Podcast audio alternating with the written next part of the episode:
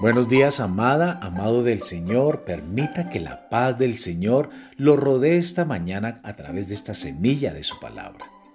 Efesios capítulo 4, verso 23 al 24 nos dice, Renovaos en el espíritu de vuestra mente y vestidos del nuevo hombre, creado según Dios en justicia y santidad de la verdad. La semilla de hoy se titula De adentro hacia afuera. En 2 Corintios capítulo 3, verso 18 nos habla, por tanto, nosotros todos, mirando a cara descubierta como un espejo la gloria del Señor, somos transformados de gloria en gloria en la misma imagen como por el Espíritu del Señor. ¿Alguna vez ha considerado el hecho de que el hombre es la única criatura creada por Dios que debe usar ropa para cubrirse? Todas las otras criaturas poseen sus propias vestiduras. Algunas les crece pelaje, otras plumas, escamas o piel curtida pero todas se visten de adentro hacia afuera.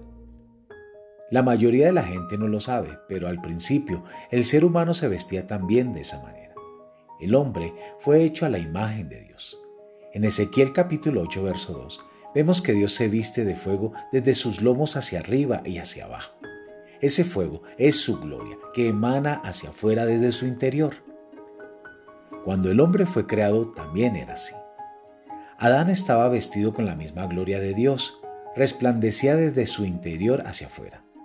Por eso no tenía conciencia de su desnudez hasta después que pecó, y la gloria se alejó de él. Fue un día trágico cuando el hombre perdió esa gloria, pero quiero que sepa algo, no está perdida para siempre. La palabra de Dios afirma que podemos recuperarla. Cuando pusimos nuestra fe en la sangre de Jesús y nacimos de nuevo, la gloria de Dios vino a morar otra vez en nosotros. Quizá está bien oculta ahora, pero créame, está ahí.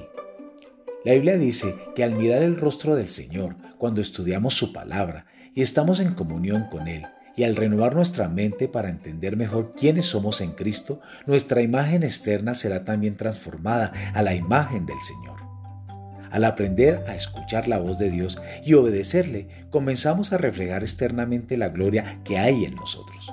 Poco a poco seremos transformados de adentro hacia afuera. En lugar de mantener su vista en su guardarropa cada mañana, tómese el tiempo para contemplar a Jesús y meditar en su palabra. Deje que Él lo vista con su presencia radiante.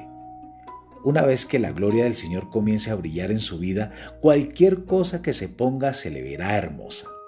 Amada, amado, permitan que la gloria de Dios los vista siempre a través de esta semilla de su palabra. Dios les bendiga en esta mañana.